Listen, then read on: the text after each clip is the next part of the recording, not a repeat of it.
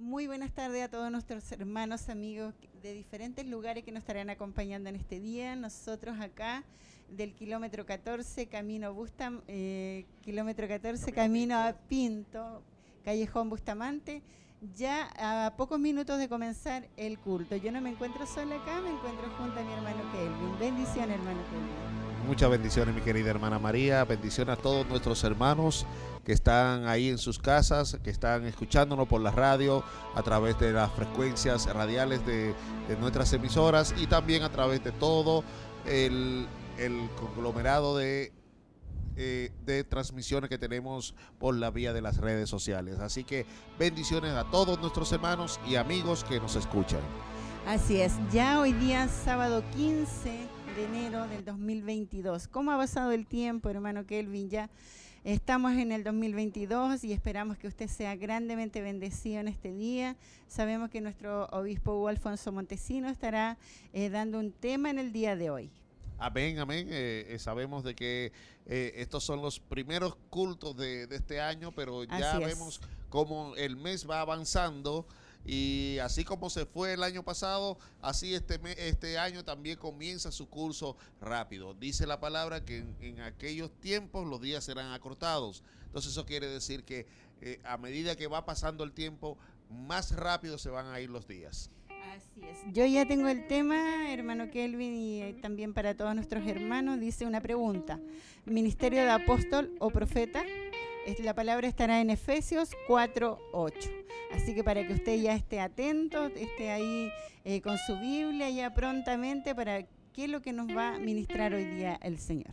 Amén, así es. Saludamos de una manera muy especial también a todos nuestros hermanos de los locales, locales de Coihueco, Minas del Prado, Quinquegua, Santa Raquel, eh, San Nicolás, eh, los hermanos de Bulnes, hermanos también de Curanilahue, todos nuestros hermanos que, que nos sintonizan también a usted, eh, amigo y amiga, que está ahí viéndonos. Muchas bendiciones y espero que este culto sea también de bendición para usted.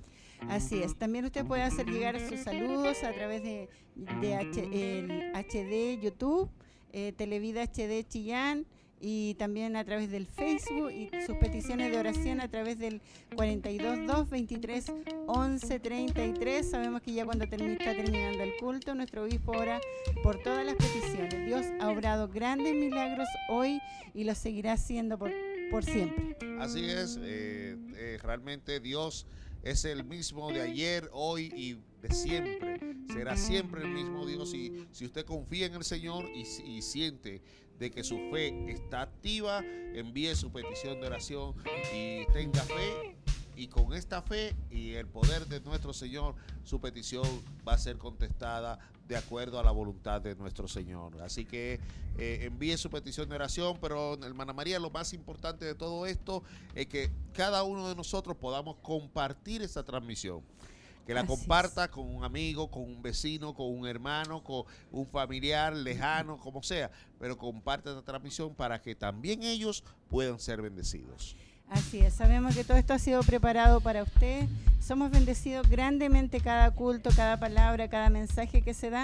Y le queremos que hoy día no sea la excepción, que también podamos ser grandemente ministrados y bendecidos. Así que para que usted esté atento ahí y no se aparte y nos acompañe en todo este culto, en juntos podamos alabar, levantar nuestras manos, eh, porque Dios nos va a ministrar a través de una alabanza, una oración. Ya prontamente, a muy pocos minutos, estará ya eh, subiendo el coordinador para comenzar el culto, hermano. Así es, hoy un sábado, sábado 15 de enero, un sábado bien caluroso el día de hoy. Sí, Eh, la temperatura está por las nubes, está, está altísima la temperatura hoy, pero con todo este calor y todo este eh, eh, afán de, de gozarnos, aún así tenemos la esperanza de que hoy vamos a recibir palabra de Dios y de que usted no va a quedarse como empezó, como empieza este servicio. Sabemos que al final de este servicio usted será diferente porque va a recibir una palabra de vida y de aliento para usted.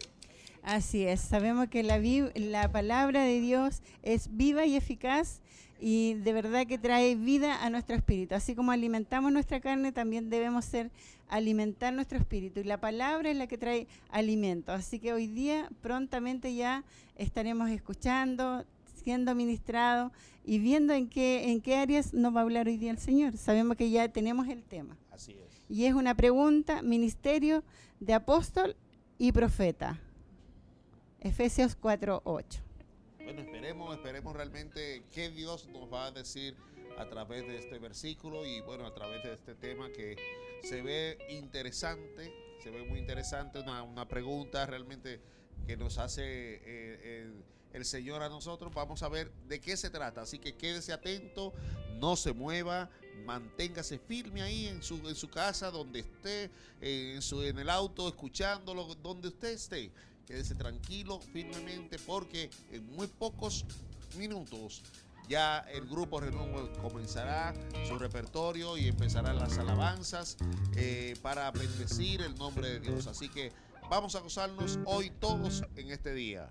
Así es, el grupo Renuevo desde muy temprano ellos están ensayando el día sábado, así que para que seamos grandemente bendecidos. Sabemos que lindas alabanzas, muchos jóvenes ya de muy temprano ensayando, muy comprometido con todo lo que es la obra del Señor. Así que usted también recordarle que puede hacer llegar sus peticiones de oración al 422 23 11 33. Sabemos que hay muchas personas que están pasando diferentes situaciones, enfermedades, pero ahí Dios está obrando y lo importante es que podamos tener fe. Dios obra en nuestra fe. Así es, mi querida hermana. Saludamos de una manera también muy especial a una joven una joven que estuvo con nosotros eh, eh, este, esta semana, eh, nuestra hermana Fernanda, muchas bendiciones, si está escuchando, si está viendo la transmisión, Dios te bendiga mucho y que siga el Señor tratando con tu vida y que el Señor siga fortaleciendo tu vida también. Dios te bendiga mucho y esperamos de que, de que podamos verte pronto aquí con nosotros. Sabemos que cada culto llegan muchas personas que antes no habíamos visto, personas nuevas. Y así lo importante que cada culto se puedan seguir añadiendo muchos más. Si usted está desanimado en este día, confíe en el Señor, siga adelante ya prontamente. Sabemos que en esta, en esta tierra estamos solo de paso y debemos prepararnos para esa eternidad que un día estaremos con el Señor. Así es, eh, estamos ya a minutos ya muy, muy escasos para poder empezar. Eh, servicio. Ya el grupo Renuevo está iniciando sus alabanzas. Así que estamos solamente en espera de que suba el coordinador y pueda entonces iniciar de una manera ya formar este servicio. Manténgase firme, no se mueva, no se, no se desespere porque Dios va a hablar a nuestra vida. Yo sé que para usted también Dios lo hará. Así es. Dios nos ama, Dios nos ministra, Dios nos exhorta también Dios nos reprende cuando es necesario. Así que también hoy día debemos preparar, estar dispuestos a escuchar esa palabra, eh, tener nuestro corazón dispuesto eh, a poder ser ministrados, ser solo así podemos seguir avanzando en todo lo que es la obra del Señor.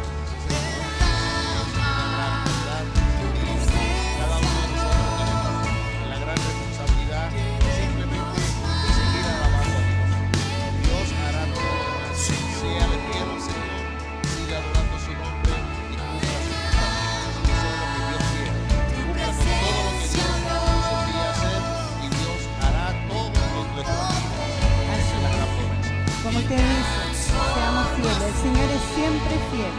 Él permanece fiel siempre. A veces nosotros somos infieles, pero Él aún sigue permaneciendo fiel. Eso es lo importante que podemos tener un Padre amoroso, Él está siempre ahí con los brazos abiertos para abrazarnos cuando estamos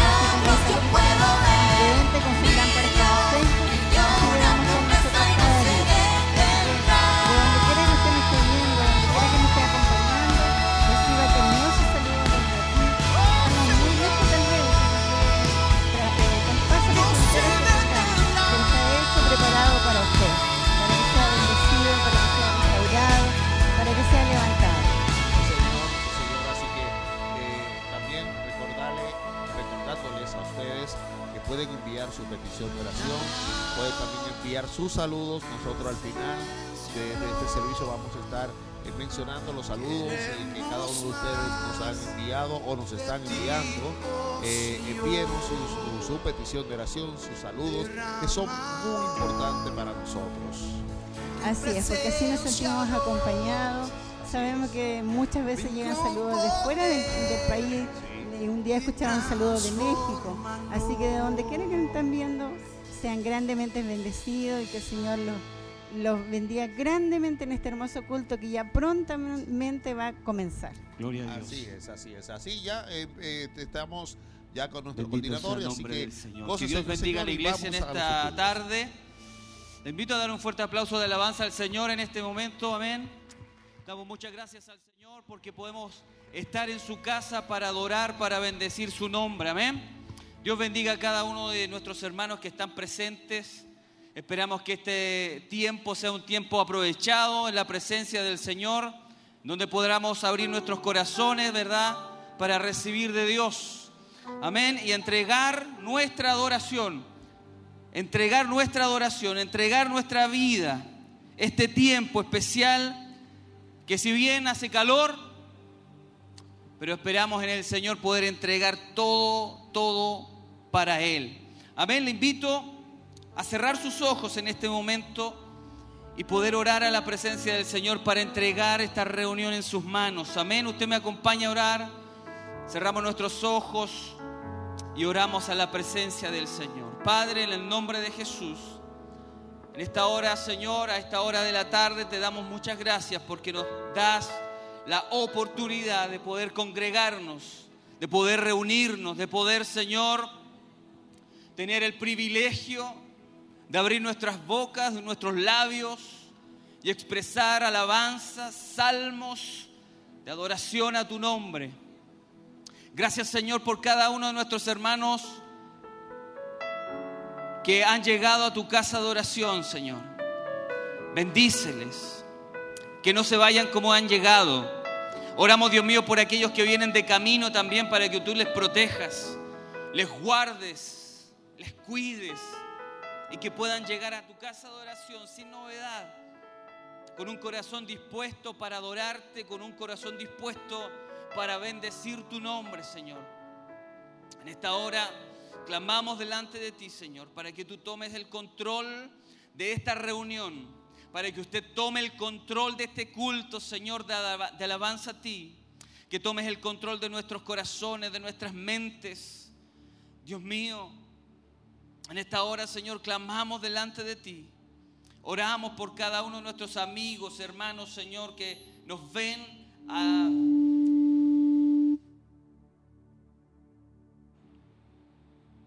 Gloria a Dios por aquellos hermanos, amigos que nos ven a través del canal, aquellos amigos y hermanos que están en sintonía de la radio.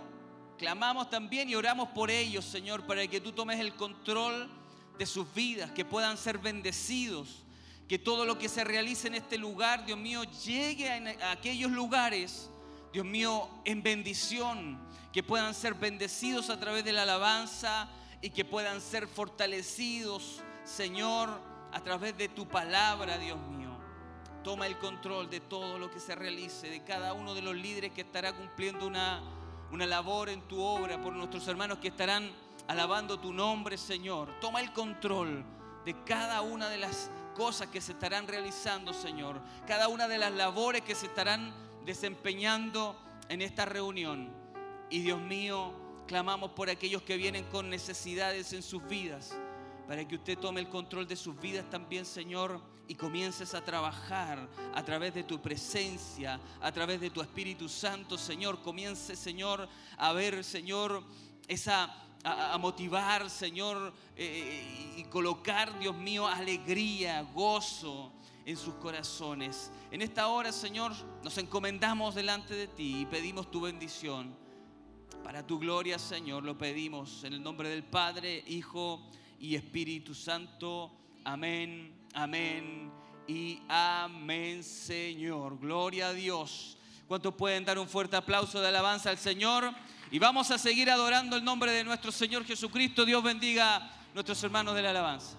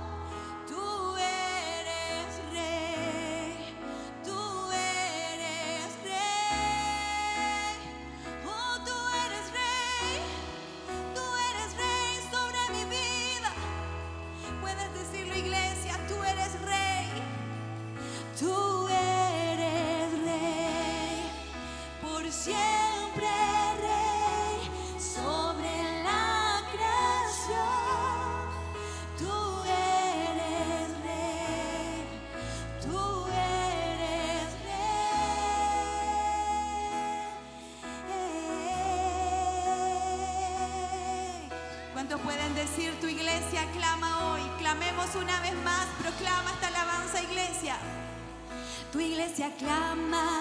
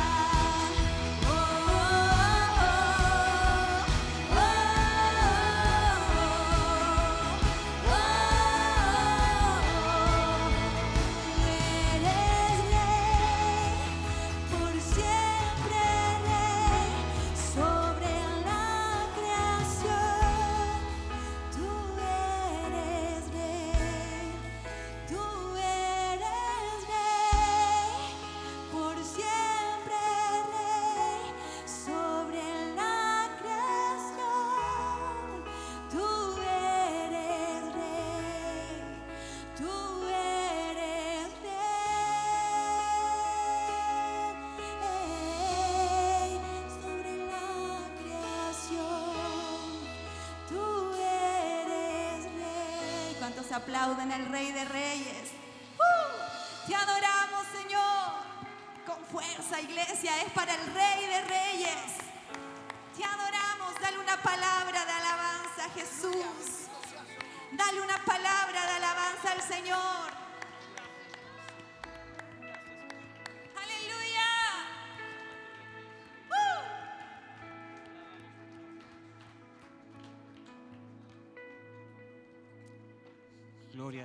Que sea más fuerte, hermanos amados, para el Señor. Gloria a Dios.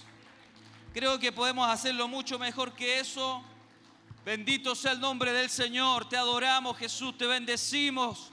Tu iglesia hoy te adora, te exalta. Eleva cánticos de alabanza y bate palmas para el Rey de Reyes y Señor de Señores. Aleluya. Gloria a Dios para siempre. Qué bueno es estar en la casa del Señor. ¿No lo cree así usted? Quiero hacer una pregunta. ¿Saludó a su hermano cuando llegó? Ahora no le quiero decir que se acerque a él porque muchos no lo van a aceptar, pero mírelo y hágale así. Mire a su hermano, hágale así, al que no saludó, quizás porque llegó y se sentó, le deseele bendiciones a lo lejos. Dios le bendiga a todos nuestros amados hermanos y amigos que nos honran con su visita hoy. Puede tomar su asiento si ya lo hizo. Dios le bendiga mucho. Saludamos también a aquellos que están a través de la sintonía de la radio, de la televisión. Agradecemos que estén con nosotros. Esperamos que se mantengan ahí y puedan ser parte de esta reunión. Amén. Y que podamos juntos gozarnos en la presencia del Señor. El libro de Salmos, amados hermanos, en el libro de Salmos capítulo 31, verso 19 dice, cuán grande es tu bondad que has guardado para los que te temen, que has mostrado a los que esperan en ti, delante de los hijos de los hombres. Y me quiero quedar con esto, cuán grande es tu bondad.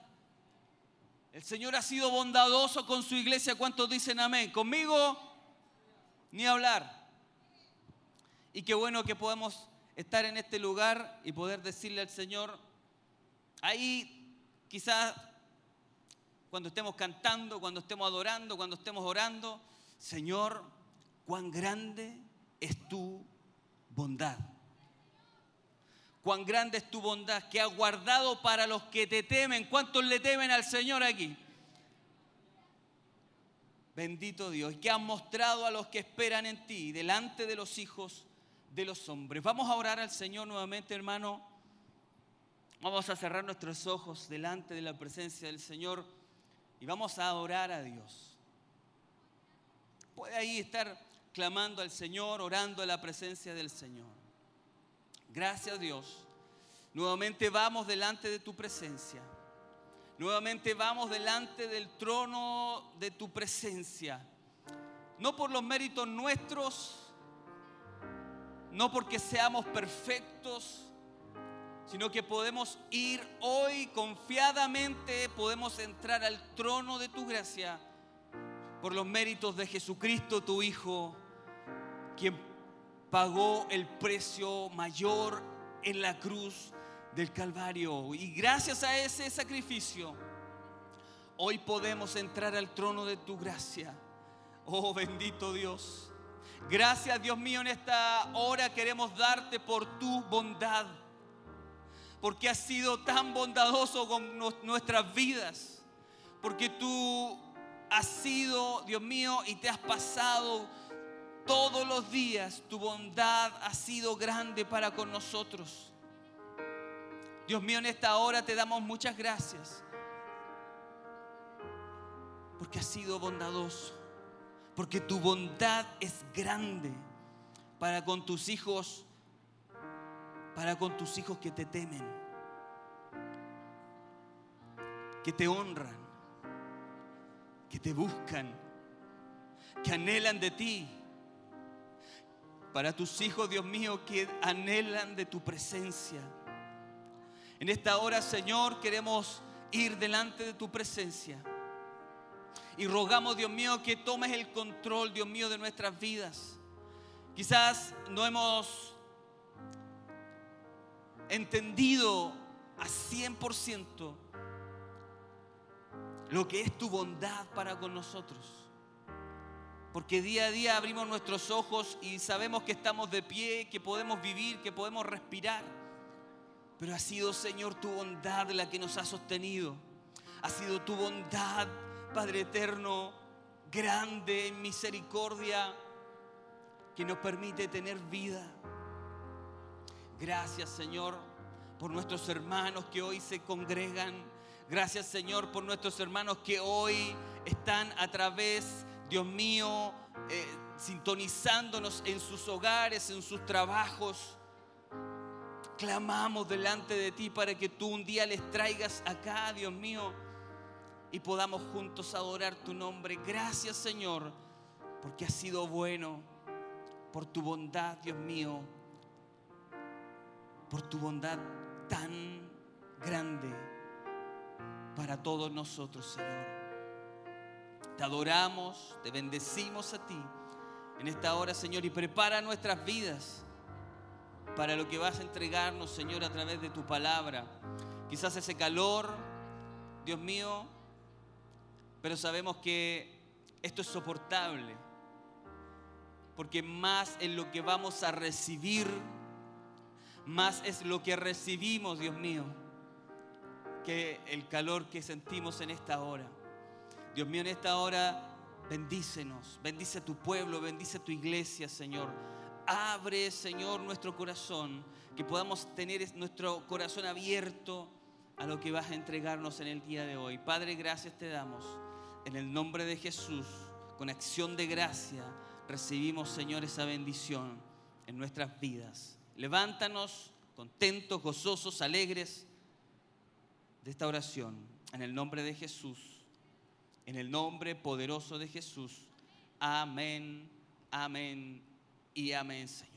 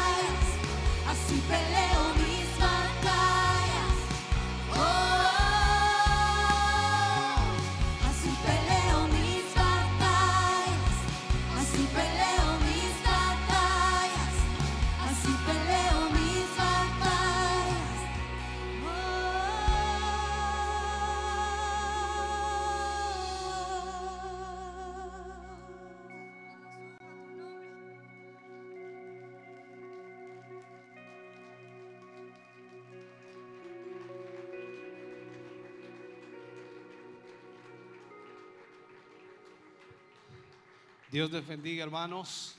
Gracias damos al Señor de poder estar reunidos hoy. Puede sentarse, Dios le bendiga. Si puede darme monitores, hijo, por favor. Agradecemos al Señor por poder reunirnos hoy, poder estar juntos para adorar, para exaltar el nombre del Señor. Esperamos estén siendo bendecidos a través de la alabanza, a través de la adoración. Una tarde muy calurosa, parte de nuestro verano, ¿no? Pero ya iremos de alguna manera eh, aprendiendo a, ¿cómo se llama? Copiar, a, paliar, bueno, capiar, esa es la palabra. Ahí se, eh, anduve, anduve cerca, aunque a paliar no tenía nada que ver. ya. Bien, entonces de a poquito iremos a ir tomando esa- esas eh, situaciones y poder ver de qué manera también podemos ir mejorando todo esto. Gracias por su asistencia, gracias por acompañarnos y ser parte de este culto.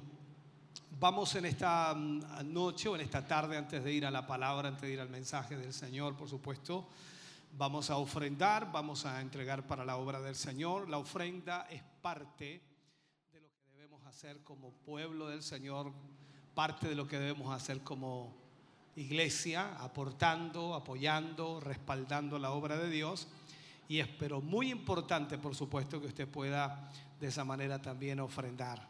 Así que puede hacerlo aquí en la mesita o puede hacerlo también atrás, allá con los hermanos, a través de la maquinita de Red Bank. De esa forma también puede aportar a la obra del Señor. Así que Dios le bendiga a usted que va a poder hacerlo, que va a poder realizarlo y hágalo con gratitud, hágalo con gozo para la obra del Señor.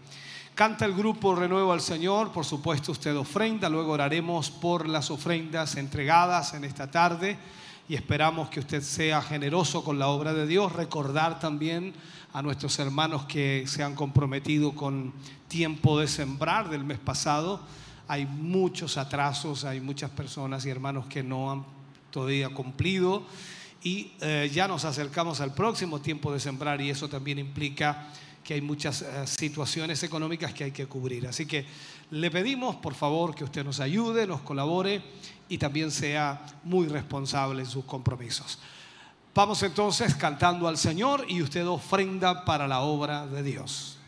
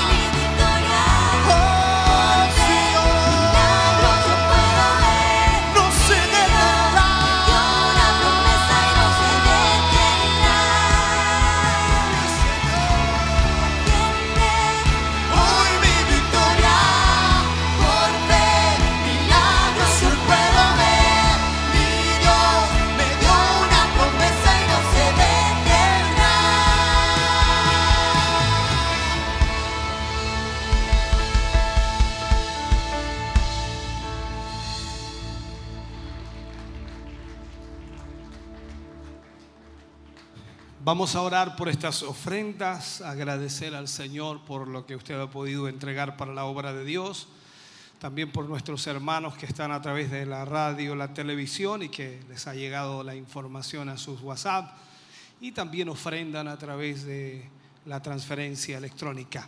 Dios les bendiga grandemente a cada uno de ellos. Oremos al Señor. Padre, en el nombre de Jesús, vamos ante su presencia en esta tarde, Señor, dando gracias porque podemos orar, Señor, por las ofrendas recibidas, orar por quienes eh, hoy han ofrendado y han entregado de aquello que tú les has bendecido. Te rogamos y te suplicamos, Señor, que tú les multipliques en sobremanera que traigas sobre sus vidas, Señor, una bendición abundante y maravillosa. Gracias, oh Dios, por lo que tú harás y provocarás en las vidas de tus hijos y de tus hijas, para la gloria de Dios. Amén y amén, Señor. Fuerte ese aplauso de alabanza al Señor. Adoramos al Señor y preparamos nuestro corazón para la palabra de Dios en esta tarde.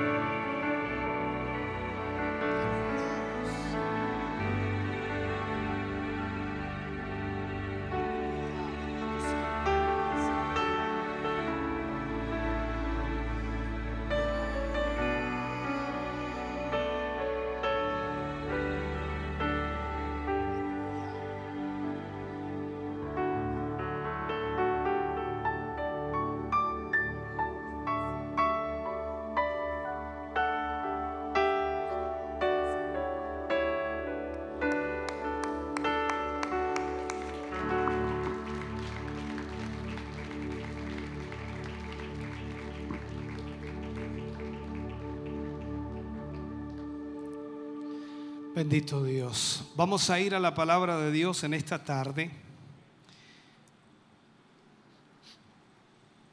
Libro de Efesios capítulo 4 versículo 8.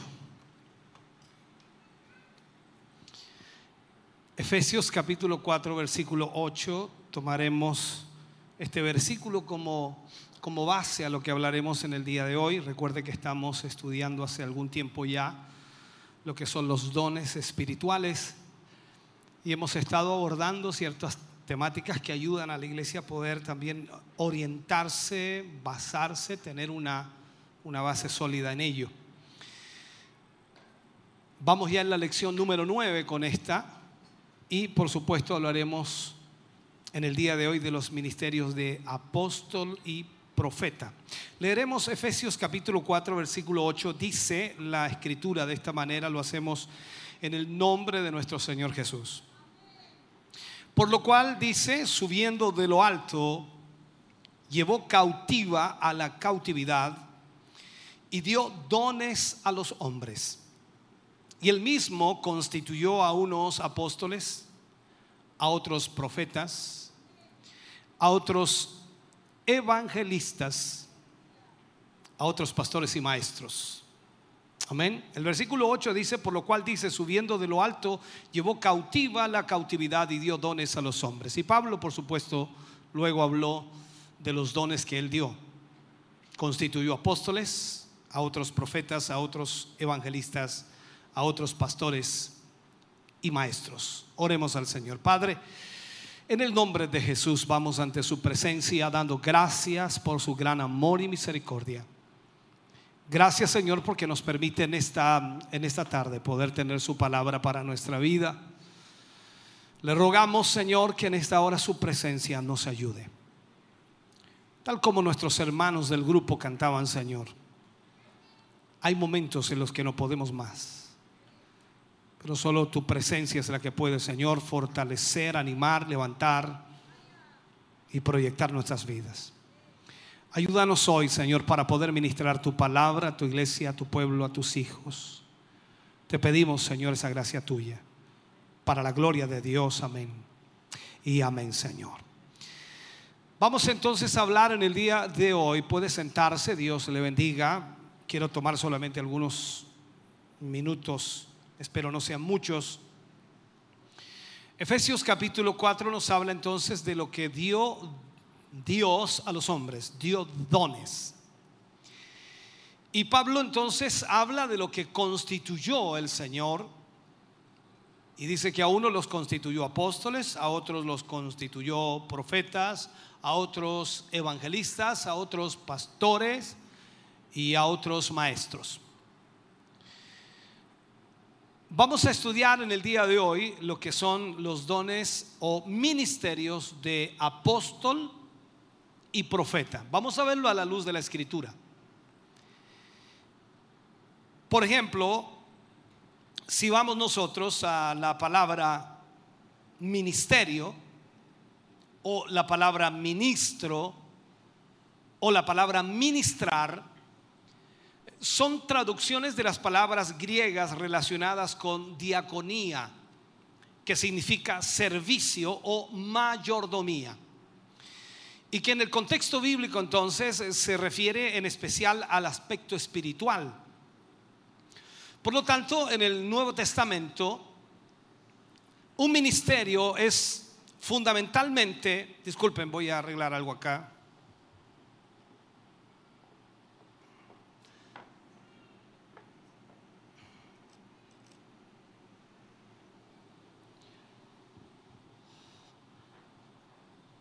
Si no me voy a ahogar aquí. Bien. El Nuevo Testamento entonces habla de ministerio y es fundamentalmente un servicio espiritual. Entonces cuando hablamos de ministerios, hablamos de servicios espirituales que por supuesto se presta al Señor en el marco de lo que es la iglesia o al cuerpo de Cristo. Cada uno de nosotros que servimos al Señor, entonces podemos ejercer un ministerio que al mismo tiempo presta servicio a la iglesia del Señor. El propósito en esto entonces de trabajar con los ministerios es primero el producir unidad en la iglesia. Los ministerios fueron para edificar a la iglesia, por lo tanto entonces lo que produce un ministerio al servicio de la iglesia, lo primero es producir unidad. Lo segundo produce también edificación al creyente. Lo tercero podríamos decir que también perfecciona al creyente o perfecciona al hermano porque está recibiendo una administración de parte del Señor. Esto también lo lleva, cuando ejercemos el ministerio, de alcanzar el conocimiento de Cristo. Cada vez entonces vamos profundizando mucho más en el conocimiento de Jesucristo. Esto implica también lograr el conocimiento del plan perfecto de Dios o de la voluntad perfecta de Dios. Es fundamental en ese sentido. Los cinco ministerios, cuando hablamos de los cinco ministerios, es como marcar aquí, ¿no? La, la mano. Usted tiene una mano ahí. Ponga su mano así un momento. Los cinco ministerios. Este es el apóstol. A ver si me ayuda. Este es el apóstol. Usted ahí toque al apóstol. Es una forma de decirlo solamente. Este es el apóstol, este es el profeta que siempre está indicando. Este es el evangelista que siempre tiene más alcance, el dedo más largo del- de la mano, el evangelista. Este es el pastor y acá el dedito más pequeño es el maestro. Ya apréndaselo. Está el apóstol, este dedo, está el profeta, está el evangelista, está el pastor y está el maestro. Alguien dice, ¿por qué el dedito más chico? Sí, es, es muy minucioso este. Bien, ahora, los cinco ministerios, hermano querido, son, son modelos de Dios. O es en sí el modelo que Dios usa para estos tiempos y, y debe ser restablecido en todas las iglesias. Todas las iglesias deben tener funcionando en ella los cinco ministerios. Una iglesia ministerial, le podríamos llamar entonces, cuando hay una iglesia ministerial, esa iglesia no está limitada, sino solo a cumplir lo establecido por el Señor, porque conoce perfectamente el plan y propósito de Dios. Y eso inmediatamente rompe todas las limitaciones estructurales y rompe todas las limitaciones que ahogan y al mismo tiempo secan a las iglesias. Esa iglesia comienza entonces a entender cuál es el plan y el propósito de Dios. Usted y yo como iglesia empezamos a entender cuál es nuestro plan y propósito.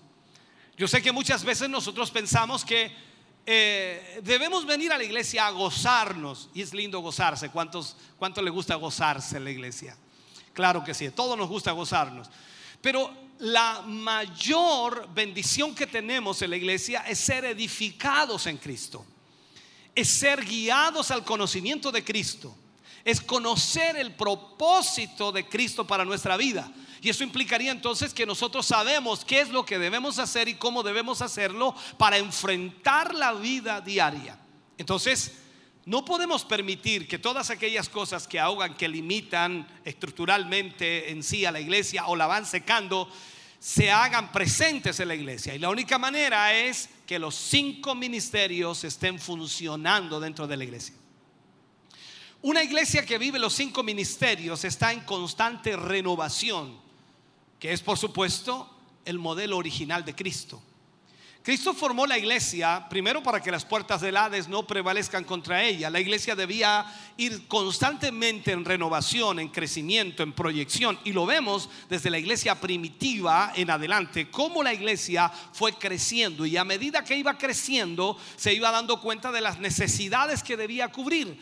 Ninguna iglesia nace sabiendo todo lo que debe hacer, sino que a medida que va creciendo, a medida que va proyectándose, a medida que va alcanzando nuevos miembros, se van dando cuenta de lo que necesita la iglesia y ahí se da cuenta que los cinco ministerios deben estar funcionando para que la iglesia esté renovándose constantemente al modelo original de Cristo.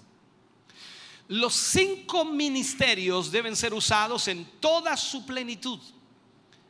Entonces, las deficiencias de la iglesia, hermano querido, la, la, iglesia de hoy, vamos a llamarlo así, se deben principalmente a que están funcionando uno o dos ministerios a máximo. Muchas iglesias hoy funcionan de esa manera, uno o dos ministerios. Y es por eso entonces que la iglesia no puede ser totalmente edificada, no puede ser totalmente proyectada, y siempre hay conflictos y problemas los cuales no son susanados porque lamentablemente los cinco ministerios no están funcionando. Eso hace entonces quitarle de alguna manera al creyente el potencial de crecimiento espiritual y al mismo tiempo le hace quitar la madurez que puede alcanzar a través del conocimiento de Cristo. No hay duda de que usted crece cuando conoce al Señor. No hay duda de que usted va en mayor crecimiento cuando comienza a entender el plan y propósito de Dios para su vida. El Señor Jesús cuando se fue a los cielos entregó a la iglesia cinco ministerios, cinco ministerios. Y lo hizo a través del Espíritu Santo porque ella haría mayores obras de las cuales él hizo. Cuando vamos al libro de Juan, en el capítulo 14, versículo 12, dice, de cierto, de cierto os digo, el que en mí cree las obras que yo hago, él las hará también y aún mayores hará porque yo voy al Padre. Por lo tanto, así como Jesús evangelizó, así como Jesús pastoreó, así como Jesús profetizó, así como Jesús enseñó al pueblo de Israel y asimismo el Señor Jesús levantó hombres y mujeres para que realicen esta misma tarea en nuestro tiempo, entonces no podemos olvidar que la misión de los ministerios son, primero, derribar, arrancar, destruir, derrocar toda obra de las tinieblas que haya en nuestras vidas. Para luego, por supuesto, edificar y construir sobre Jesucristo, que es la base, la verdadera piedra angular, entonces el cimiento que nosotros necesitamos y de ahí entonces edificamos nuestra vida. Recordarles un poco, estuvimos durante ocho semanas aprendiendo eh, de los dones espirituales. Ahora enseñaremos en tres lecciones los cinco dones o cinco ministerios, uno por uno, pero primero por supuesto notaremos que Jesús mismo ejerció los cinco ministerios. Y es importante verlo a la luz de la escritura. Alguien puede decirlo como una frase cliché o como una frase que adorna el mensaje, pero hay que verlo a la luz de la escritura. El Señor Jesús utilizó los cinco ministerios. Y esos mismos cinco ministerios fue lo que dejó para la iglesia. Por lo tanto, la iglesia debe tener estos cinco ministerios funcionando totalmente en ella. Veamos primero, Jesús, de acuerdo a la escritura, fue un apóstol. Usted dice, pastor, ¿de dónde saca eso, por favor? No, no, no, ¿a dónde nos estamos yendo? Jesús fue un apóstol. Se lo vuelvo a repetir para que se lo grabe en la cabeza. Jesús fue un apóstol. ¿De dónde saca eso? Vamos al libro de Hebreos capítulo 3 versículo 1. Hebreos capítulo 3 versículo 1. Dice, por tanto hermanos santos, participantes del llamamiento celestial, considerad al apóstol y sumo sacerdote de nuestra profesión, Cristo Jesús. Jesús fue un apóstol.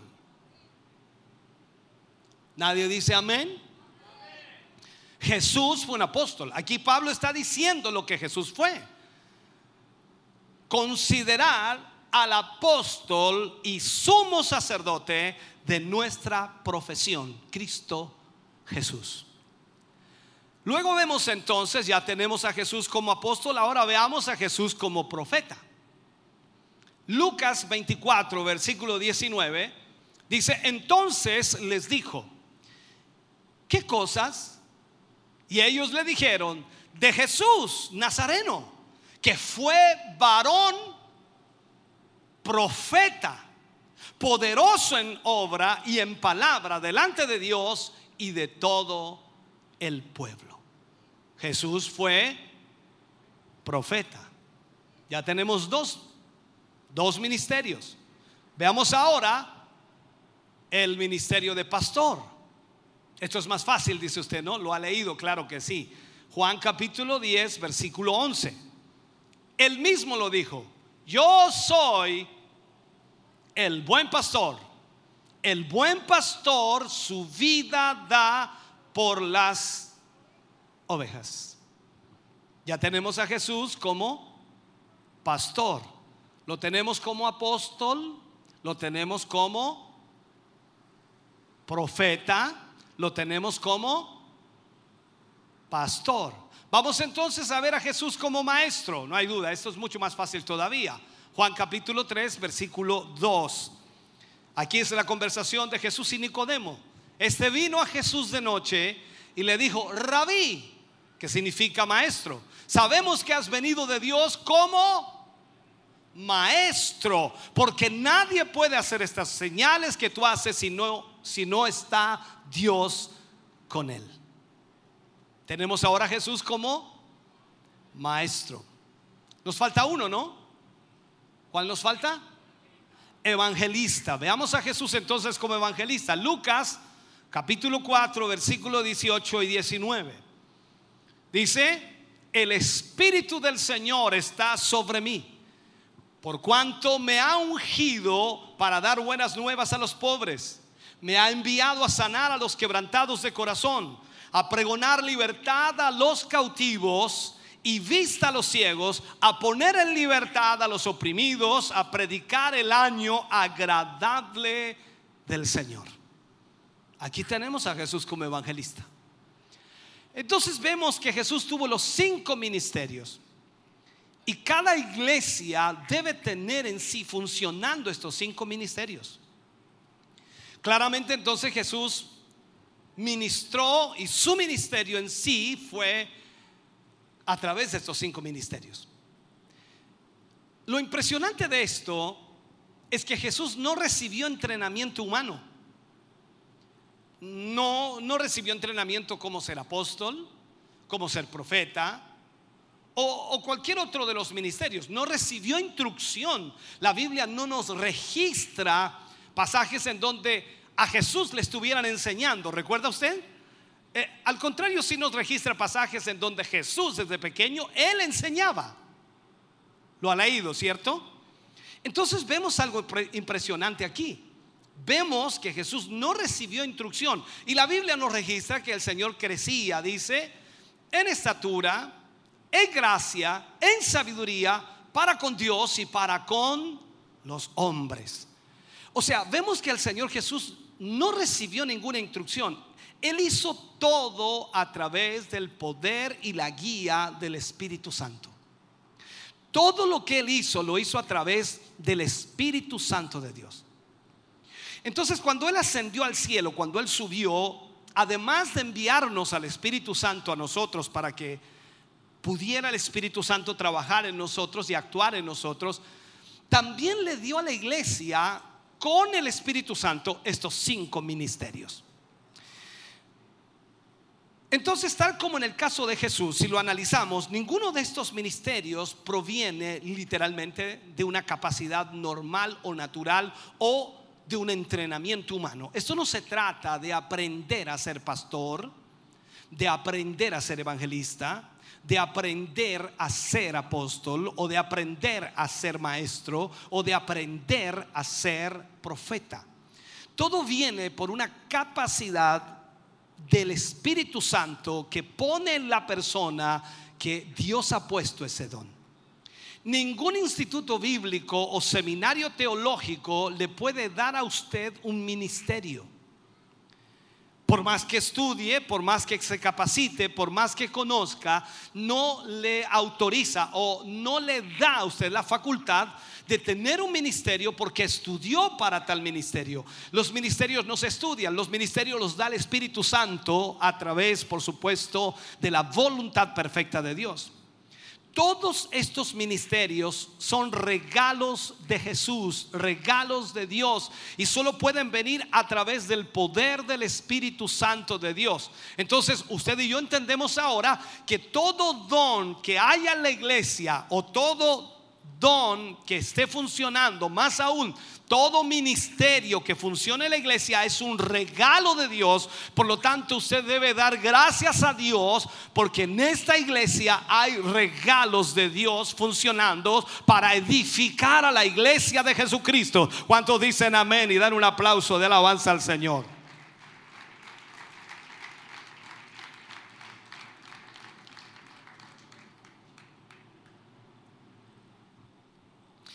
Analicemos entonces lo que es este tema de hoy, apóstol y profeta, que son los dos ministerios que vamos a analizar hoy.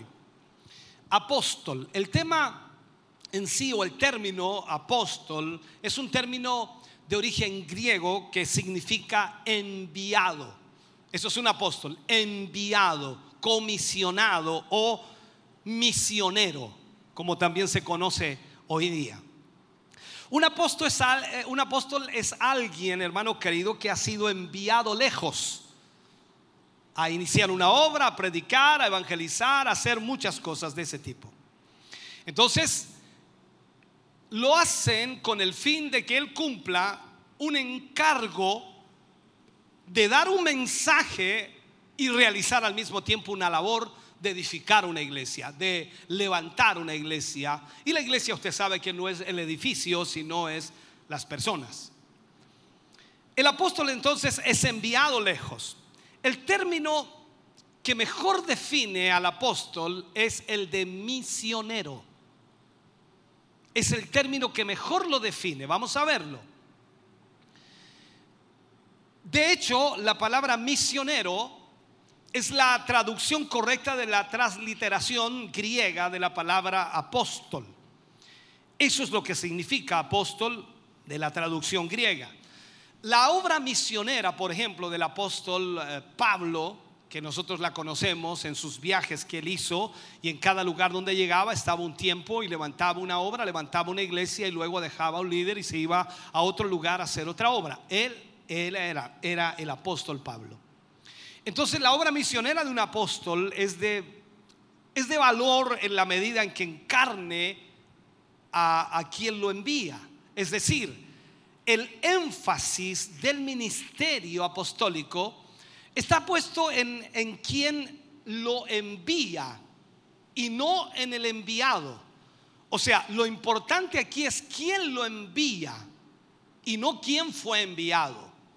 Por tanto, todos aquellos en la Biblia que fueron enviados se aseguraron de que el énfasis de su encargo, de su función, de su responsabilidad, eh, se pusiera en la persona que los envió.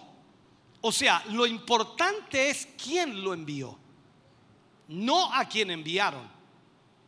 Esto es lo importante. Veamos esto, ¿por qué lo digo? Nuestro Señor Jesucristo es el eh, mejor ejemplo del ministerio apostólico. Es el mejor ejemplo por excelencia.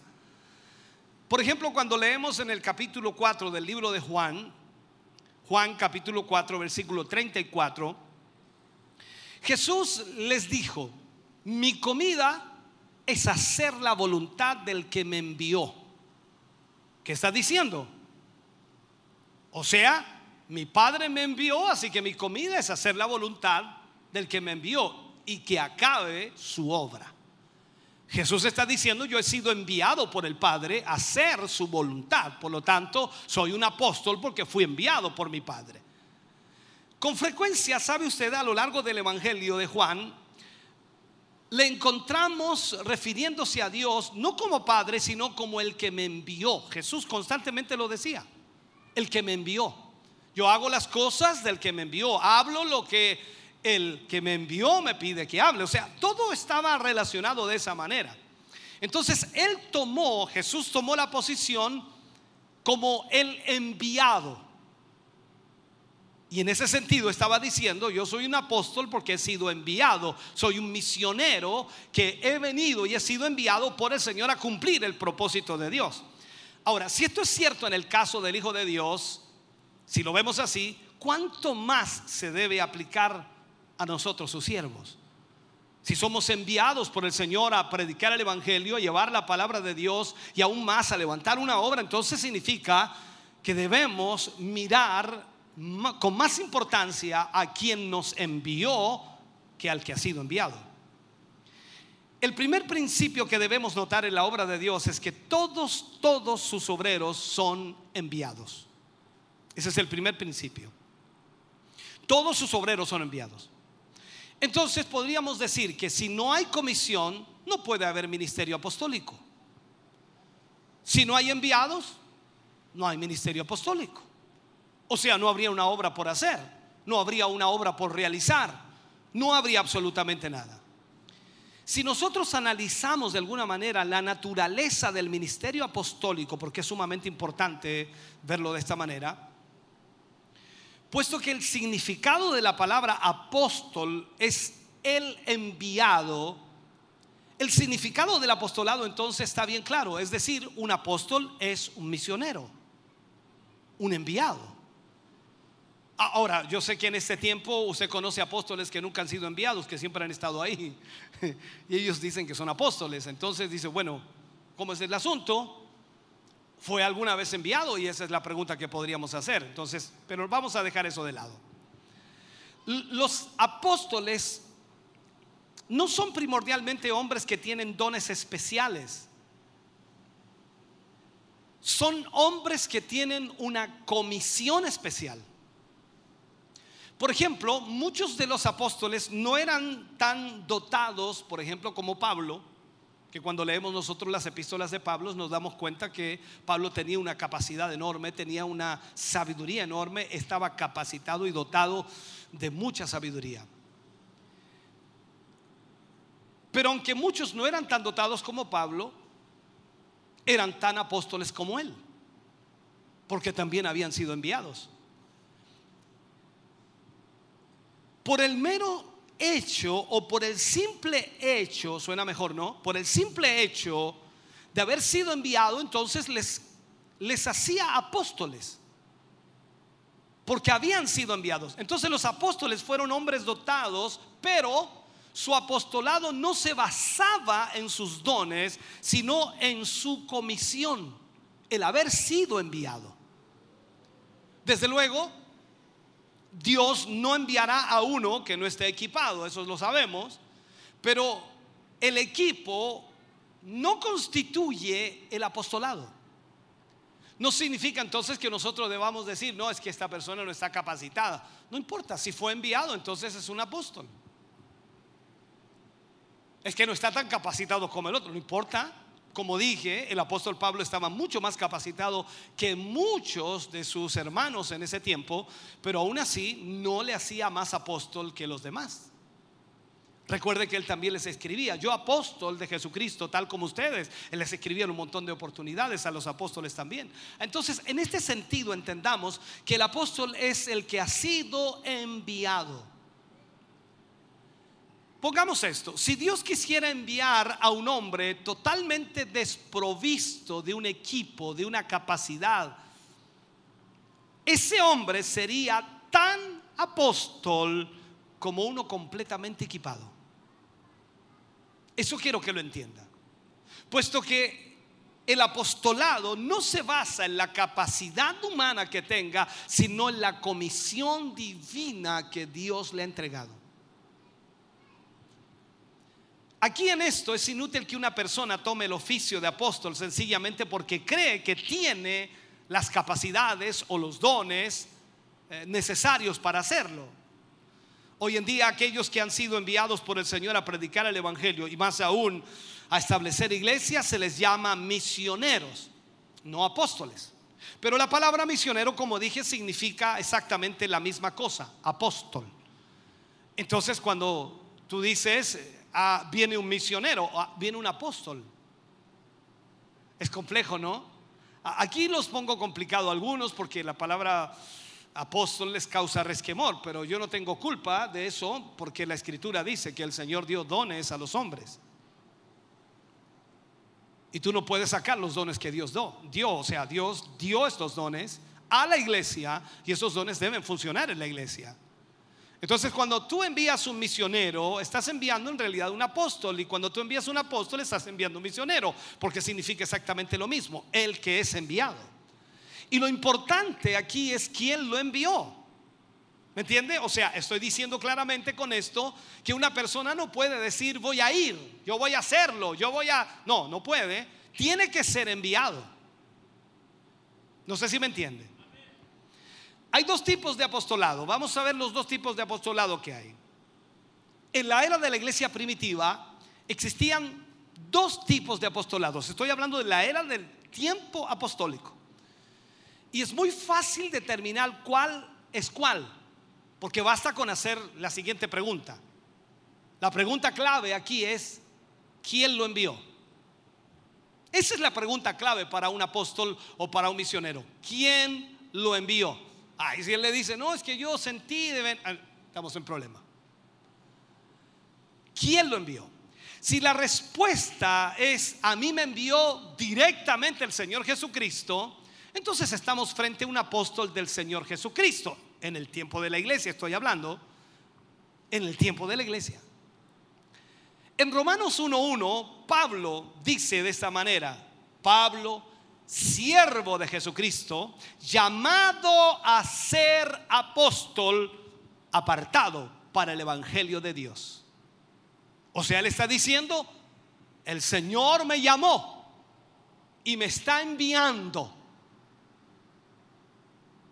a ser un apóstol. Lo vemos también en Primera de Corintios capítulo 1 versículo 1, casi en todas las cartas que Pablo escribía al principio ponía frases como esta. Dice, Pablo, llamado a ser apóstol de Jesucristo por la voluntad de Dios y el hermano Sóstenes.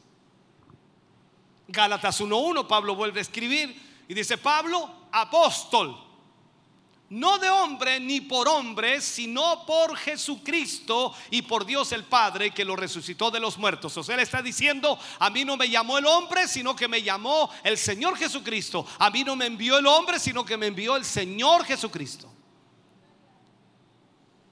Veamos a otro. Primera de Pedro, capítulo 1, versículo 1. Pedro también comienza esta carta y dice, Pedro, apóstol de Jesucristo a los expatriados de la dispersión en el Ponto, Galacia, Capadocia, Asia, Bitinia. O sea, Pedro también está diciendo, soy apóstol de Jesucristo, enviado por él. En segunda de Pedro, capítulo 1, versículo 1, dice, Simón Pedro, siervo y apóstol de Jesucristo, a los que habéis alcanzado por la justicia de nuestro Dios y Salvador Jesucristo, una fe igualmente preciosa que la nuestra. Entonces, si la respuesta es que le envió el Señor Jesucristo, entonces estaría dentro de los apóstoles del Señor Jesús. Pero para ello existe otra normativa. Debió haber visto a Jesús. Si Jesús fue el que lo envió, entonces usted debió haber visto a Jesús. Pablo dijo, yo, yo vi a Jesús, fui como el último de los apóstoles, como un abortivo. Eso no significa que no hubieran más apóstoles, sino que Pablo estaba diciendo sencillamente de que él fue el último de los que vio a Jesús. Por lo tanto, fue enviado por Jesús. Recuerda entonces que Jesús fue el que le dijo, vete a, vete a dónde? Cuando cayó no cayó del caballo, se cayó, quedó ciego. ¿Qué le dijo? Vete a, Damasco y, a ti, y allí se te dirá qué es lo que debes hacer. Mm. O sea, Jesús lo envió. Ahora, si la respuesta, porque la pregunta, recuerde cuál es la clave, ¿quién te envió? Alguien le dice, no, yo soy apóstol o soy misionero, que es lo mismo, lo mismo que apóstol. Entonces dice, ¿quién te envió? Si la respuesta es, a mí me envió el presbiterio de la iglesia a la cual yo pertenezco, el presbiterio de la iglesia tanto, tanto, el presbiterio de la iglesia tanto, tanto. A mí me envió el presbiterio de la iglesia, me enviaron los ancianos, me enviaron el pastor, el obispo, me envió, eh, me enviaron entonces. Perfecto, entonces estamos frente a un apóstol comisionado por la iglesia local. En segunda de Corintios capítulo 8 versículo 23, en cuanto a Tito dice Pablo, en cuanto a Tito es mi compañero y colaborador para con vosotros y en cuanto a nuestros hermanos son mensajeros de las iglesias y gloria de Cristo. Luego en Filipenses capítulo 2 versículo 25 dice, más tuve por necesario enviaros a Epafrodito, mi hermano y colaborador y compañero de milicia, vuestro mensajero y ministrador de mis necesidades. Cuando vemos estos pasajes, hermano querido, se ha traducido el término griego apóstolos, cuando hablamos de traducir esta palabra, viene del griego y se menciona como mensajero. O sea, cuando Pablo enviaba a sus compañeros de milicia con mensajes específicos, estaba enviando a un mensajero, es un apóstolo. En el, texto griego aparece en ambos pasajes la palabra apóstol.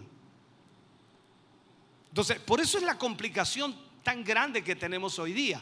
El apostolado no es un- una jineta, no es una piocha, no es un certificado, no es un diploma. El apostolado es el servicio a Dios cuando Dios llama a servir al Señor y a la iglesia del Señor para edificarla.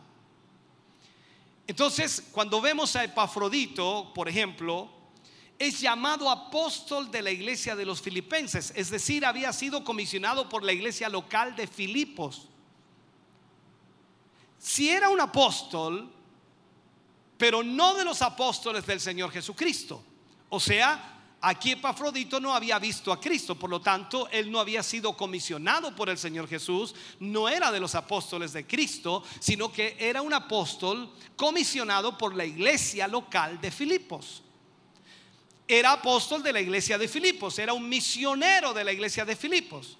Entonces, el trabajo de un apóstol es establecer iglesias.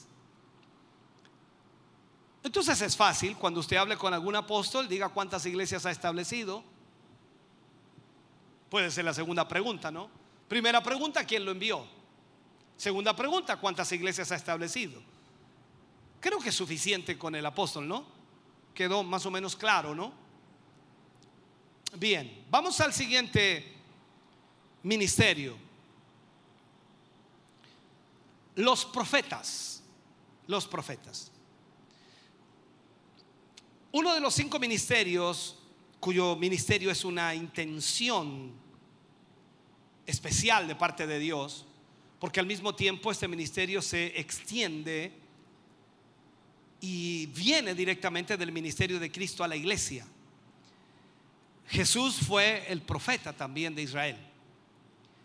Cuando se menciona entonces al profeta, uno se imagina una persona más grande de lo normal. Siempre se habla de esa manera, ¿no? Yo creo que va a venir un profeta a la iglesia. Bueno, no, acá no sucede tanto, ¿no?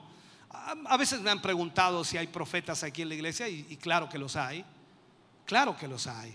Pero lo tradicional, lo normal es que el profeta se levante ahí en la iglesia y de repente diga algunas palabras, diga algunas cosas o lo que Dios dice y pareciera que eso realmente es un profeta, cuando en realidad los profetas son guiados por Dios y también tienen el control. Cuando dice el espíritu está sujeto al profeta, significa entonces que el profeta sabe usar el don que Dios le ha entregado y no llega y tira y lanza lo que sintió o escuchó o oyó de Dios. O sea, tiene una visión muy clara.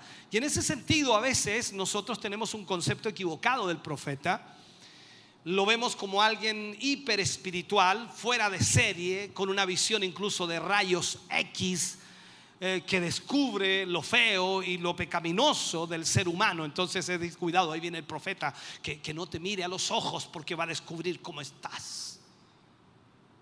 Ese es el concepto generalizado de mucha gente del profeta. En el Antiguo Testamento era el oficio del profeta ser un vocero de Dios, un vocero de Dios. O sea, hablar por Dios, no hablar de Dios, sino hablar por Dios. Y lo que hacía el profeta en ese tiempo era confrontar a los reyes, confrontar a las naciones enteras, pero cuando estudiamos el ministerio profético, eh, nos damos cuenta que los profetas han recibido del Espíritu Santo la capacidad de percibir, de hablar lo que por supuesto el Espíritu Santo les revela de la mente de Cristo a cada individuo que tiene este ministerio. Entonces, de esta manera, el Espíritu Santo les revela lo que cada individuo puede tener o lo que la iglesia puede tener o lo que las naciones puede estar sucediendo. Y es una palabra inmediata que el Señor da a la iglesia con el propósito de brindar primero dirección, enfoque, exhortación, amonestación o incluso consolación para salvación. Anunciar incluso dónde se manifiesta la presencia del Espíritu Santo, anunciar dónde estará, cómo lo hará. Y al mismo tiempo denunciar dónde opera la injusticia y el pecado y servir entonces para el crecimiento del reino de Dios en el mundo.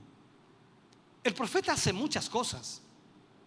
El significado eh, eh, etimológico de la palabra profeta es ser portavoz, hablar en nombre de Dios, hablar por Dios. Entonces viene de la palabra griega propetes, que significa hablar o predecir un acontecimiento futuro, expresar la mente y el consejo de Dios. Imagínense, hermano querido, el profeta hablando por Dios, expresando lo que la mente de Dios quiere o tiene, expresar lo que Dios quiere decirle a la iglesia. Es extraordinario. Entonces Dios nos habla, Dios nos revela a través del Espíritu Santo, nos muestra entonces a través del profeta el futuro, nos revela también el pasado y también el presente. Entonces, si este don está operando y actuando dentro de la iglesia, es una cosa extraordinaria. Ahora, es un llamado que solo Dios da. Solo Dios puede dar el llamado a, a ser profeta. Nadie, por decirlo así, nadie aunque lo desee, aunque lo anhele, puede convertirse en profeta. Tampoco aunque lo estudie. No podrá convertirse en un profeta si Dios no le da ese ministerio. El ministerio profético no se hereda. Ah, no es que él era hijo, hijo de profeta y ahora él es el profeta. Tampoco se hereda.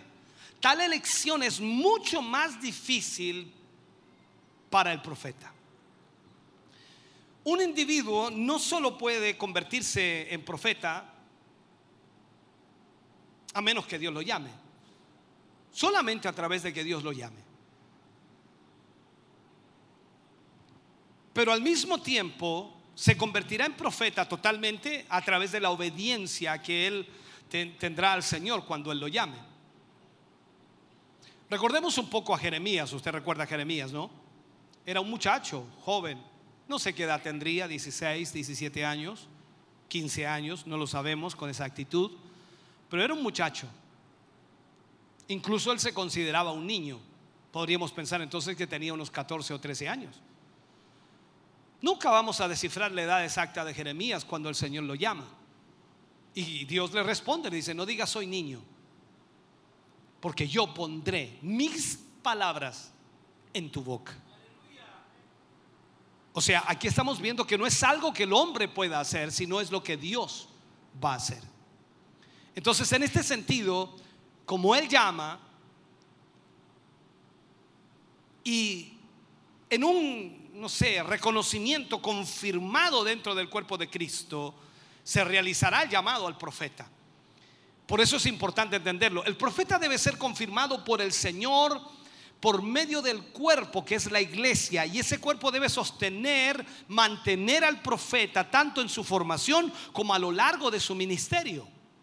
El ministerio profético debe funcionar como un ministerio más de la iglesia, como el pastor, como el maestro, como el evangelista, como el apóstol.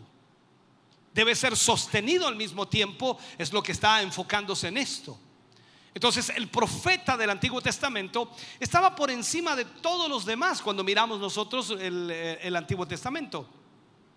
El profeta del Nuevo Testamento es llamado dentro del cuerpo de Cristo que es la iglesia, por lo tanto no es independiente. El profeta no es alguien que anda entregando profecías en las iglesias, las congregaciones sin ser parte de ella. No, el profeta está sujeto a una iglesia porque la iglesia es la que reconoce su ministerio profético y la iglesia sabe que Dios le ha llamado a profetizar. Entonces no es independiente, sino que debe estar sujeto a su pastor. El llamado de un profeta debe ser bien especial, porque los profetas son llamados de distintas maneras, en momentos diferentes y bajo circunstancias diferentes también. Veamos algunos ejemplos. Samuel era solo un niño que dormía sobre el piso del templo cuando Dios lo llamó. Eso aparece en 1 Samuel capítulo 3, versículo 1 al 10. Allí aparece todo eso. No tenemos tiempo para leerlo, pero sí usted sabe esa historia. Era solo un niño cuando el Señor lo llamó. Y él estaba durmiendo en el piso del templo y Dios lo llama, le dice, Samuel, Samuel. Y él corre donde Elí, pensando que Elí era el que lo llamaba. Y Elí lo mira medio extrañado, dice, no, yo no te he llamado, vuelve y duérmete. Tres veces, a la cuarta vez, por supuesto, tres veces. Cuando iba tres veces, Elí se da cuenta que algo estaba pasando y que Dios lo estaba llamando a este muchacho. Y le dice, cuando te vuelva a llamar, dile, heme aquí, que tu siervo oye. Y todos sabemos lo que ocurrió allí. Veamos a Jeremías. No solo era un niño. Eso aparece en Jeremías capítulo 1, versículos 5 y 6. Sino que también fue llamado y ordenado desde antes de su nacimiento. Recuerde usted las palabras de Dios hacia Jeremías. Antes que te formases en el vientre de tu madre, yo te escogí y te di como profeta a las naciones. Ay, me dieron escalofrío, hermano. Wow. Yo sé que a usted no le pasa nada, tiene una calor tremenda, arde con el fuego de Dios usted ahí. Juan el Bautista fue anunciado antes de su concepción, antes que siquiera se formase en el vientre de la mujer. Y fue también lleno del Espíritu Santo antes de su nacimiento. O sea, estamos hablando del llamado de Dios a ser profeta. Y el Señor no ha cambiado. Él llama a sus siervos de cualquier manera y los escoge de la manera menos pensada. Entonces ahí es donde nosotros debemos entender que el llamado a ser profeta viene de parte de Dios. No es algo que se aprenda, se estudie, se enseñe, sino es algo que viene de parte de Dios. Dice amén la iglesia. Disculpa que los despierte. El espíritu profético de Dios se manifiesta, hermano querido, constantemente a través de este don, trayendo primero revelación. Revelación. Dios siempre revela su voz, revela su promesa, revela su juicio al profeta. Siempre Dios le habla primero a sus profetas para que luego Él lo declare proféticamente. Capítulo 3, versículo 7 del libro de Amós. Este es un versículo muy conocido por muchos.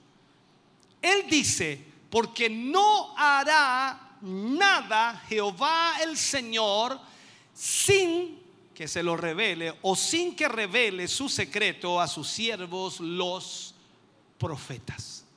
O sea, si va a suceder algo en esta tierra, si va a suceder algo en esta iglesia, si va a suceder algo en tu vida y Dios deba revelarlo, se lo va a revelar a sus profetas.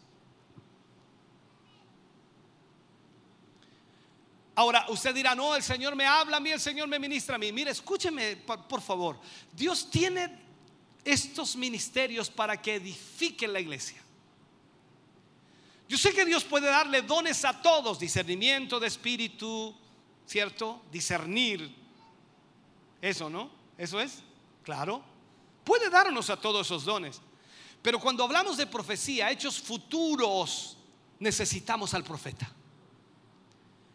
Y el Señor puede revelarle a ese profeta lo que va a suceder mañana, pasado, la otra semana, el otro mes, el otro año. Y necesitamos que Dios le hable a ese profeta.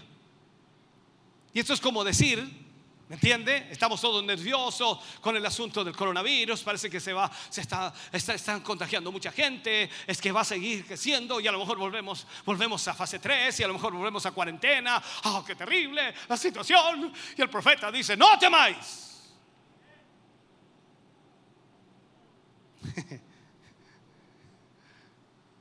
Lo dejo ahí nomás, ¿ve?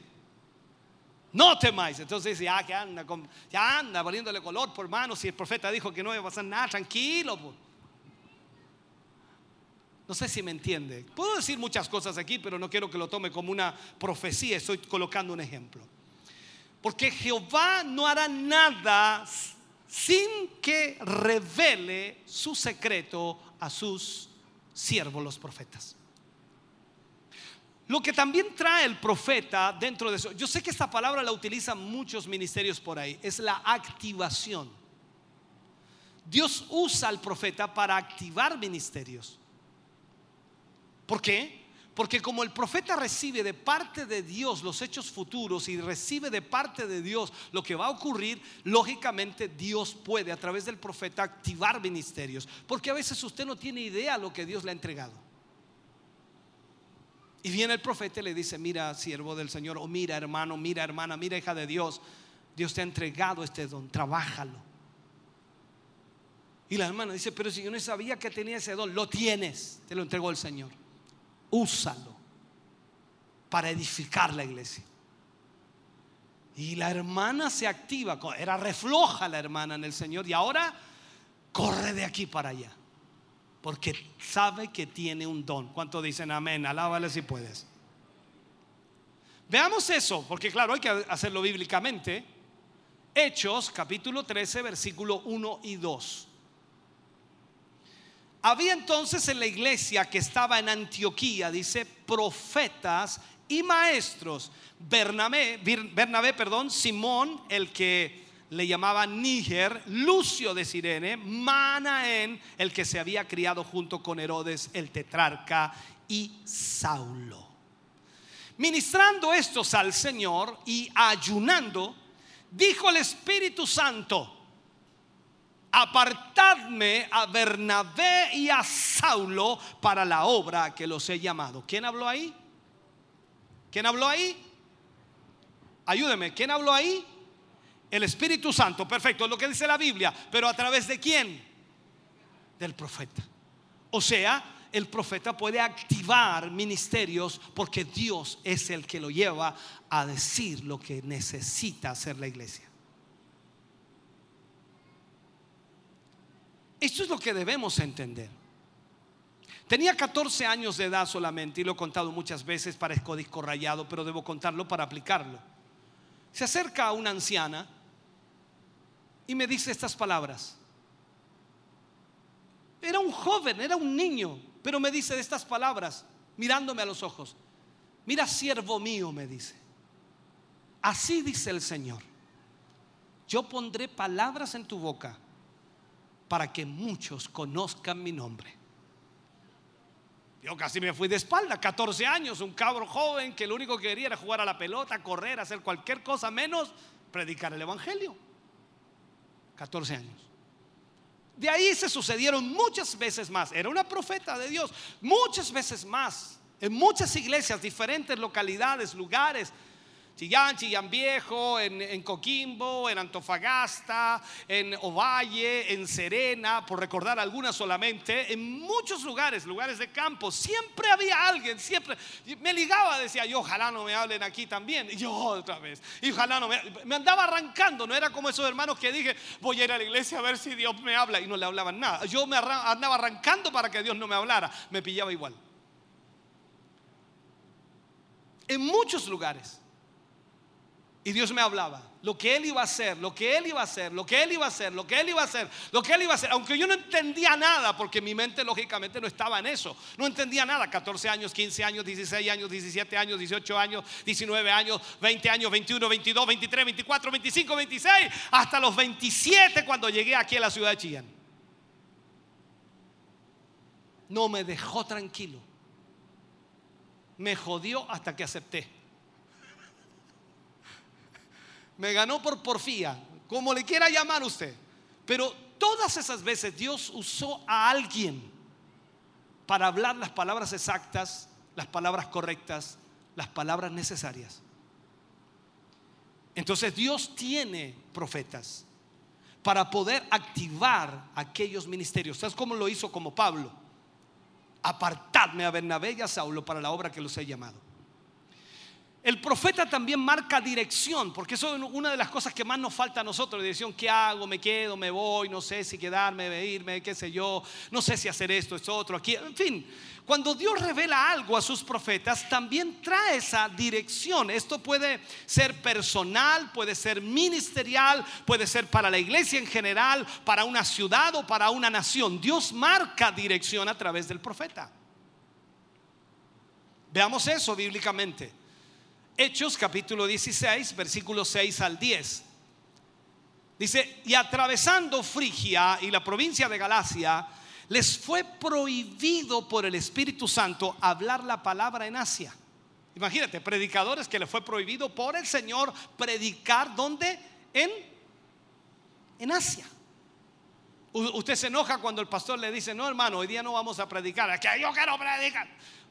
Ya, no importa, dejemos eso ahí. Y cuando llegaron a cuando llegaron a Misia, intentaron ir a Bitinia, pero el Espíritu Santo no se lo permitió, dos veces ya. ¿Me sigue, no? No se lo permitió. Y pasando junto a Misia, descendieron a Troas y se le mostró a Pablo una visión de noche. Un varón macedonio estaba en pie rogándole y diciéndole, pasa a Macedonia y ayúdanos. Cuando vio la visión, enseguida procuramos partir para Macedonia, donde por cierto que Dios nos ha llamado para que le anunciemos el Evangelio. O sea, Dios tenía un propósito, tenía un lugar a donde Pablo tenía que ir, no donde él quería ir. A veces nosotros somos así medios entusiasmados, tincados y queremos, vamos allá, que allá hay harta gente que no, el Señor te quiere mandar a otro lado. Entonces en esto también debemos tener cuidado. ¿Por qué? Porque el profeta marca dirección. Lo que el profeta también hace, eh, hablo del ministerio profético, es la predicción, predicción. O sea, los profetas de Dios del Antiguo Testamento, mirando lo bíblico, todos ellos predecían el Nuevo Testamento también. Y los profetas de hoy, entonces vemos, tuvieron y tienen a través del Espíritu Santo el, predecir acontecimientos futuros, predecir acontecimientos futuros. Y eso es sumamente importante también para la iglesia. Porque imagínese, hermano querido, usted ve todos los días las noticias, ¿no? Me imagino que ve un poco noticias, por último, que se repiten, que no es la misma de siempre, todo lo mismo, aunque son diferentes personajes, pero es la misma cuestión de siempre. Pero ya bueno, en cambio la iglesia tiene a Dios para guiarnos, predecir a través de sus profetas lo que va a ocurrir, lo que va a suceder. En otras palabras, cuando usted lee la escritura, la palabra de Dios, se revela a su vida lo que va a suceder, lo que va a ocurrir. O sea, nosotros tenemos la noticia más adelantada, incluso antes que ocurra y que suceda. ¿Por qué? Porque tenemos la palabra de Dios, la palabra profética más segura, dice. Entonces el profeta predice hechos del futuro. Vamos a Mateo capítulo 4, 24, perdón, capítulo 24, versículo 1 y 2. Dice, cuando Jesús salió del templo, se iba y se acercaron sus discípulos para mostrarle los edificios del templo. Respondiendo y les dijo, él les dijo, ¿veis todo esto? De cierto os digo que no quedará piedra sobre piedra que no sea derribada. ¿Qué estaba prediciendo? La destrucción del templo de Jerusalén. ¿Cuándo ocurrió eso? Cuando Tito atacó Jerusalén y, y realmente no quedó piedra sobre piedra. Vemos a Jesús ahí como profeta prediciendo el futuro. Entonces podemos ver que su propósito o el propósito actual no debe diferir del Antiguo Testamento ni al comienzo de la iglesia primitiva. Siempre el profeta en sí va a edificar, va a exhortar y va a consolar, de acuerdo a lo que dice Primera de Corintios capítulo 14 versículo 3. En la actualidad muchas iglesias cristianas aseguran que el ministerio profético es para el pasado. Están los cesacionistas que dicen que ya todos los ministerios han cesado y que ya no corren en este tiempo. Pero la escritura, el Nuevo Testamento y el Antiguo Testamento, hermano querido, nos muestra que esto no ha cesado, que esto continúa y que se fue entregado estos dones a la iglesia. Mateo 24:11 leemos estas palabras dirigidas a los, a los que vivimos en este tiempo del fin. Dice, muchos falsos profetas se levantarán. O sea, si hubiera cesado la profecía, ¿para qué Jesús decir que muchos falsos profetas se iban a levantar? ¿Me siguen eso, no? O sea, si no habían profetas o si había profes, eh, eh, si había cesado el ministerio profético, ¿para qué Jesús dice que muchos falsos profetas se van a levantar? Ok, entendió. Si advierte entonces contra los falsos profetas que se levantarán, es porque necesitamos distinguirlos de los auténticos profetas. Los que defienden esta posición de que todo cesó están totalmente equivocados, porque la palabra de Dios dice lo contrario. Veamos algunas características distintivas de, del profeta verdadero para ir ya cerrando nuestro tema de hoy. El profeta verdadero nunca, nunca recurría a la adivinación, ni mucho menos a la hechicería, ni a la astrología. No hay que mirar, a ver, vamos a mirar las, las estrellas un poco a ver qué nos dicen. No, no, no tenía nada que ver. No, no, no, no. La hechicería, a ver, vamos a ver la mano, vamos a ver el agüita, vamos a ver la... No, no sé qué, qué más ya, ¿no? La adivinación, no tampoco, nada de eso. La fuente de su mensaje profético era Dios mismo. Ellos hablaban por Dios. El profeta verdadero nunca adaptaba su mensaje para servir de alguna manera a las ansias o deseos de la gente. Ellos no adornaban su mensaje, sino que lo entregaban tal cual como Dios lo había dicho. Los profetas falsos daban un mensaje que les acarreara primero popularidad y dinero. Lo vemos también en los ejemplos de Balaam, que quería profetizar para ganar riqueza y le habían pedido que profetizara en contra de Israel y no pudo al final profetizar contra Israel. Entonces los profetas falsos daban ese mensaje arreglado para ganar ese dinero, para ganar la popularidad. El profeta verdadero debe entregar el mensaje de Dios sin alteraciones, independientemente de que sufra pérdidas o problemas o conflictos o vergüenzas personales y hasta daño físico. Él debe entregar el mensaje tal cual como Dios se lo entregó. El profeta verdadero mantenía su integridad y su carácter personal constantemente.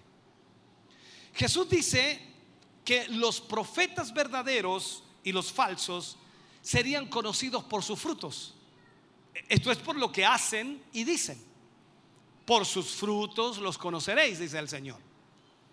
El profeta verdadero estaba dispuesto a sufrir en aras de su mensaje. Estaba dispuesto a enfrentar lo que viniera con tal de cumplir el propósito de Dios. El profeta verdadero anunciaba el mensaje coherente, por supuesto, con la ley de Dios y los mensajes de Dios y coherentes también con los mensajes de otros profetas que Dios había enviado.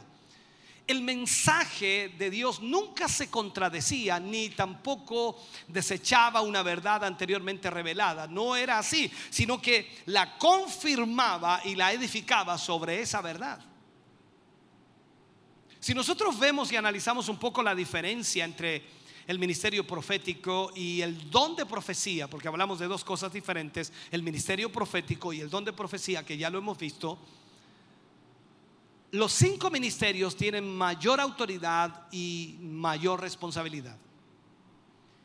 El don de profecía está por bajo de lo que es el ministerio de profeta.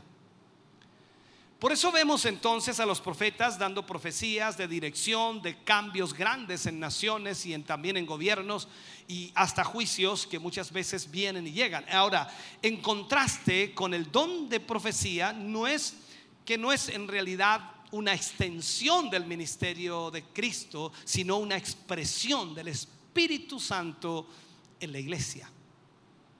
Entonces, aquí es donde nosotros hacemos la diferencia. Por eso es importante conocer lo que sucede o lo que ocurre. Cuando estudiamos entonces la palabra de Dios y la ministramos, es importante entenderla y tener la base esencial que es la palabra. Hoy día muchas iglesias divagan en el conocimiento. Lamentablemente, muchas de ellas han olvidado los dones, han olvidado también los ministerios y es difícil que esa iglesia sea edificada. Por eso hoy día los conflictos que las iglesias tienen tienen que ver más que nada con lo carnal, con lo humano, con los intereses humanos. Pero cuando usted y yo entonces entendemos lo que es el plan y propósito de Dios, todos, todos a una entendemos que debemos seguir la voluntad del Señor y esperar que Dios nos hable, nos ministre, nos guíe, nos dirija, para que realmente nosotros podamos tener ese ministerio que Dios nos ha entregado. Termino diciendo que los cinco ministerios deben funcionar en esta iglesia. Si no funcionan esos cinco ministerios, como dijimos al principio, pastor, maestro, apóstol, evangelista y también, ¿me falta uno? Profeta. Entonces, lógicamente vamos a tener un conflicto. Yo espero que lo haya aprendido, ¿no? ¿Cuál es el apóstol? Este dedito de acá es el apóstol. El profeta está acá indicando siempre, indicando. El dedo mayor del corazón, le llaman, parece este dedo.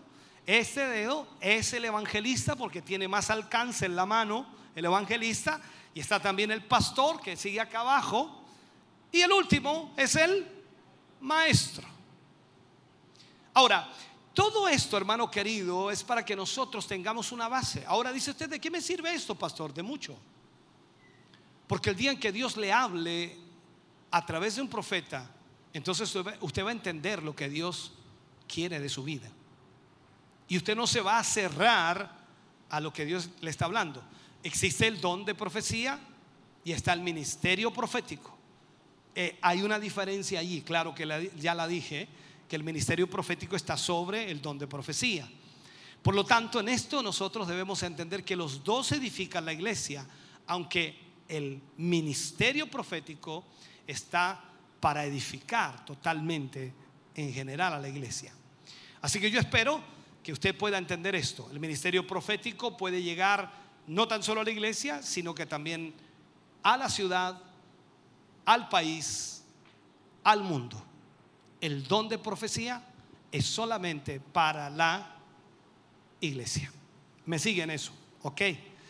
Yo espero que usted haya aprendido algo en el día de hoy y pueda Dios bendecirle a través de esta instrucción y esta enseñanza.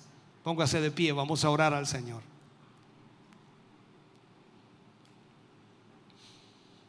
Padre, en el nombre de Jesús, vamos ante su presencia hoy, Señor, le damos A usted muchas gracias porque nos permite, Señor, orar y nos permite agradecer por esta palabra que hoy hemos recibido. Estamos contentos, estamos gozosos, estamos bendecidos porque usted nos habla, porque usted nos ministra. Señor, yo le pido y le ruego que en esta hora y en este momento, Señor, cada uno de sus hijos y de sus hijas pueda tomar esta palabra y llevarla a la práctica. Yo sé que usted ha puesto dones sobre esta iglesia, en esta iglesia, y también ha puesto ministerios en ella. Y sé, Dios mío, que usted quiere que estos dones y estos ministerios funcionen para que la iglesia en general sea edificada. Señor, gracias por esta palabra. Gracias por enseñarnos, por darnos, Señor, la instrucción y las herramientas para poder enfrentar las luchas que podamos tener en el futuro. Señor, gracias. En el nombre de Jesús pedimos tu bendición para tu pueblo, tu iglesia, tus hijos, tus hijas, para la gloria de Dios. Amén y amén, Señor. Aleluya. De ese aplauso de alabanza al Señor, agradecemos a Dios. Gracias al Señor. Cantamos y luego oramos por las peticiones.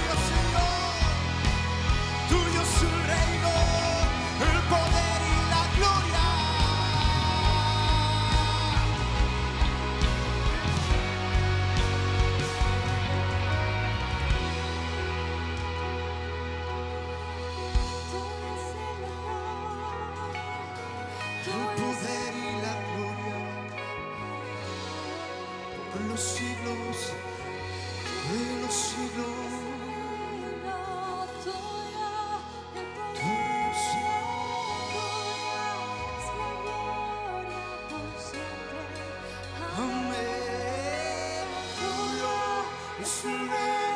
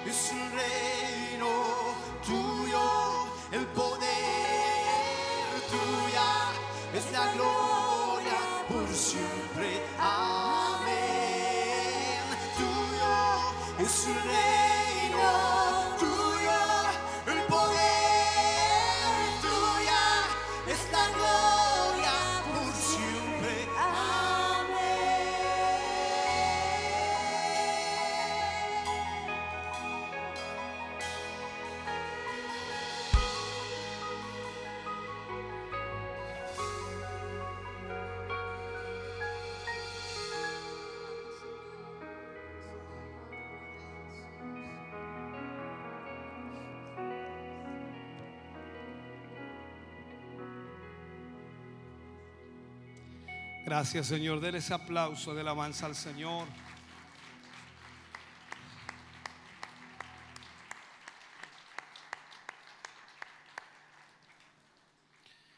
Puede sentarse un momento, ya vamos a estar terminando.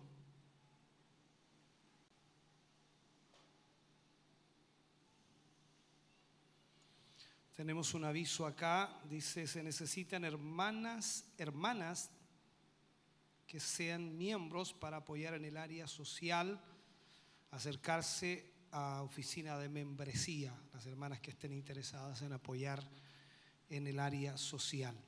Vamos a estar orando por Evelyn Contreras, por Sofía Leiva, por Héctor Hernández, por Luz Hernández, por Marcos Cáceres, por Moisés Parra, por Alejandra Monsalve mm, Troncoso, por Carmen Navarrete Sea, por Teresa Guerrero, por la hermana Teresa Caro, por la hermana Rosita Quilodrán, por la hermana María Lara, por Jacqueline Morales, por Ariacel Morales, por Sara Leiva, por Martín Hermosilla, por Fernanda eh, Ruiz, por Nelia Figueroa, por Carlos Reyes, por María Campos, por Claudio Reyes, por Eduardo Reyes, eh, por Fernanda Ruiz, por Carolina Espinosa, por Mariano Urra Castillo, por Ángela Urra Ortiz, por Ricardo Cifuentes, por Julieta Chávez Fernández, por el hermano César Montesinos, por el hermano René Jofré,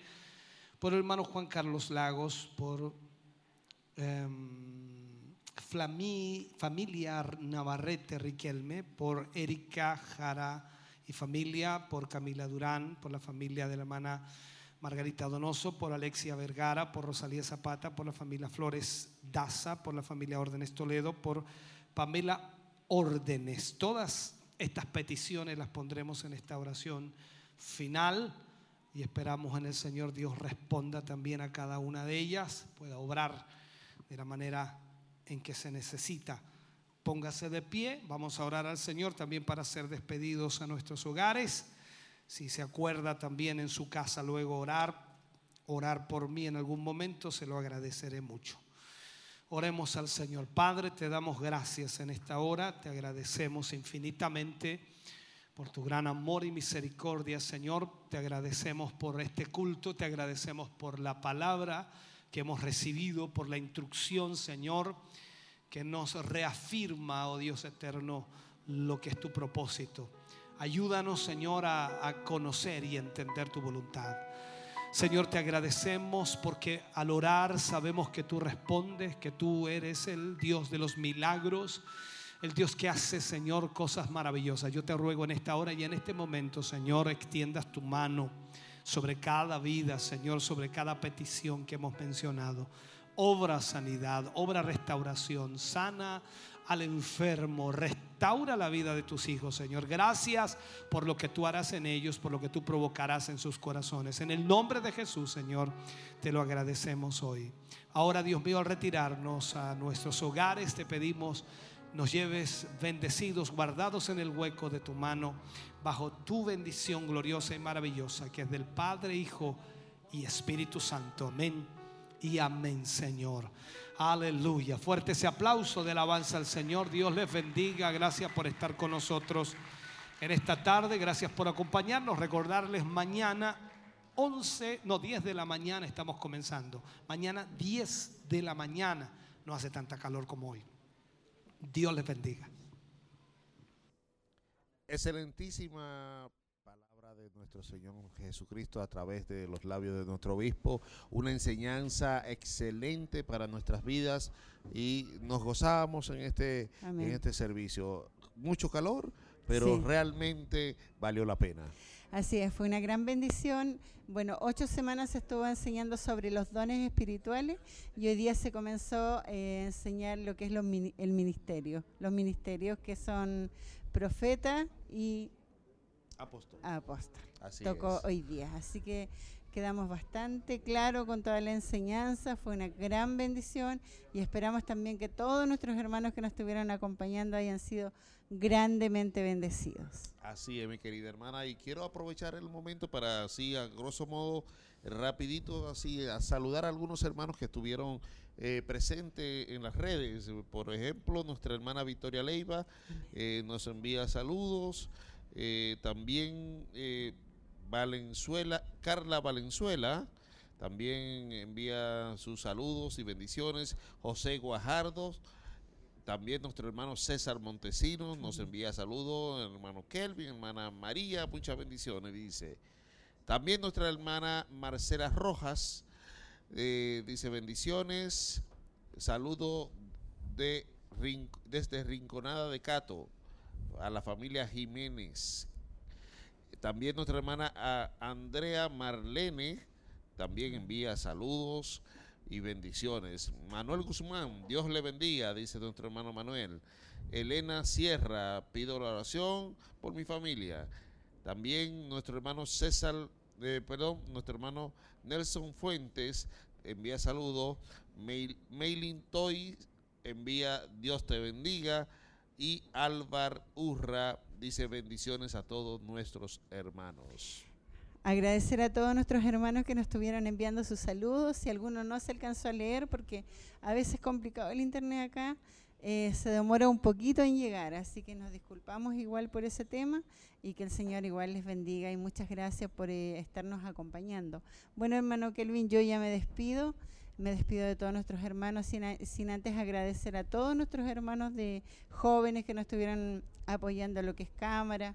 Y hay muchos jóvenes trabajando, así, que si ellos no estuvieran acá, no es posible tampoco llevar estas transmisiones, así que agradecerle a cada uno de ellos. Y también recordarles que el día de mañana el culto es a las 10 de la mañana, es más temprano justamente por el calor que hace en la mañana. Así es, así que no se pierda la transmisión de mañana y si puede venir aquí a adorar al Señor, venga, que es mucho, mucho mejor para, para que así podamos gozarnos todos en el Señor. Así que mi hermana, muchas bendiciones. Para mí un placer estar con usted y estar con todos nuestros hermanos que nos ven. Igualmente para mí estar junto a usted, un cariñoso saludo a todos nuestros hermanos y que descansen y que tengan un, buen dormir para que mañana tempranito puedan estar en el culto. Amén. Dios le bendiga.